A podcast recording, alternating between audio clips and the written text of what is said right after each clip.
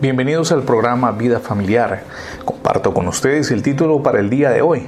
No cometa el error de ser fiador. Raúl creyó oportuno servir de fiador a su compañero de oficina. Llevaban más de siete años trabajando juntos. Es un buen amigo, solía repetir, pero su amistad se vio resquebrajada cuando decidió acompañarle en una deuda. Creí que le hacía un gran favor, explicó tiempo después cuando reconoció el error en el que había incurrido. El fenómeno ocurre con familiares también. Servirles como fiadores termina convirtiéndose en un boomerang en contra nuestra. El rey Salomón al respecto escribió en el libro de los Proverbios capítulo 22 versos 26 y 27 no te comprometas a garantizar la deuda de otro ni seas fiador de nadie. Si no puedes pagar, te quitarán hasta la cama en la que duermes. También, y en esta dirección, advirtió en el libro de los Proverbios capítulo 17, verso 18. Es una insensatez dar garantía por la deuda de otro o ser fiador de un amigo. Contraer deudas no solamente para nosotros, sino incluso para terceras personas se nos volvió algo común y aceptado por la sociedad.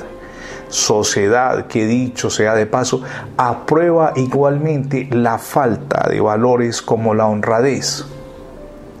Debbie autor y consejero en materia de finanzas, conforme a los principios de Dios aconseja, nosotros no controlamos la forma como las deudas afectan las relaciones a nivel personal y familiar.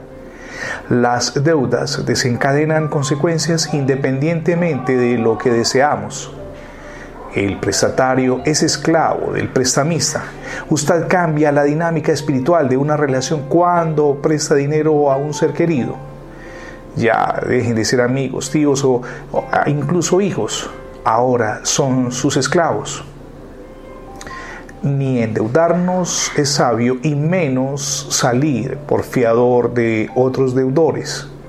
Las deudas en general llevan a conflictos en lo personal, en el ámbito familiar y de paso afectan nuestra vida espiritual.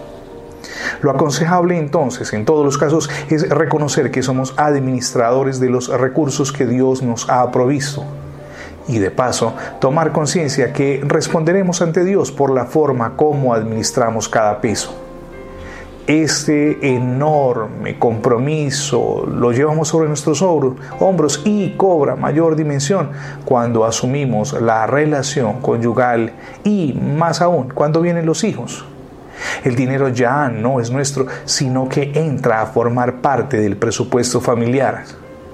Pretender vivir aún como solteros, viviendo en el derroche, además de irresponsable, desencadena tremendas consecuencias.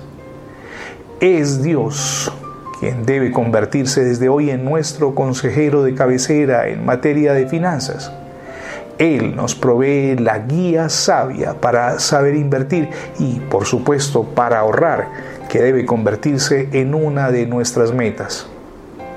El dinero que llega a nuestro bolsillo no es para gastarlo en su totalidad. Es necesario guardar porque un ambiente social como el nuestro, cada vez más cambiante e inestable, puede llevar a eventuales emergencias en las cuales debemos hacer acopio del dinero ahorrado comprende ahora la necesidad de evaluar constantemente de qué tipo de manejo estamos hablando en cuanto al dinero. Si no le ha abierto las puertas de su corazón a Jesucristo, hoy es el día para que lo haga. Él es quien nos guía en las decisiones que debemos tomar en el plano financiero. Recuerde, no solamente afectan su vida, sino que afectan su ámbito familiar. Ahora, ¿qué logramos cuando aceptamos a Jesús en el corazón? Prendidos de la mano del Salvador iniciamos el maravilloso proceso de crecimiento personal y espiritual que no solamente anhelamos, sino que necesitamos con urgencia. Cristo nos lleva siempre a nuevos niveles. Hoy es el día para comenzar una nueva vida. Permítame agradecerle su fidelidad en las transmisiones diarias del programa Vida Familiar. Si por alguna circunstancia no ha podido escuchar nuestros anteriores episodios, ingrese la etiqueta numeral Radio Bendiciones, se lo repito, numeral Radio Bendiciones en Internet para tener acceso a las múltiples plataformas donde tenemos alojados los contenidos digitales. Este programa lo realizamos desde la misión Edificando Familias Sólidas. Mi nombre es Fernando Alexis Jiménez. Dios les bendiga rica y abundantemente en este día.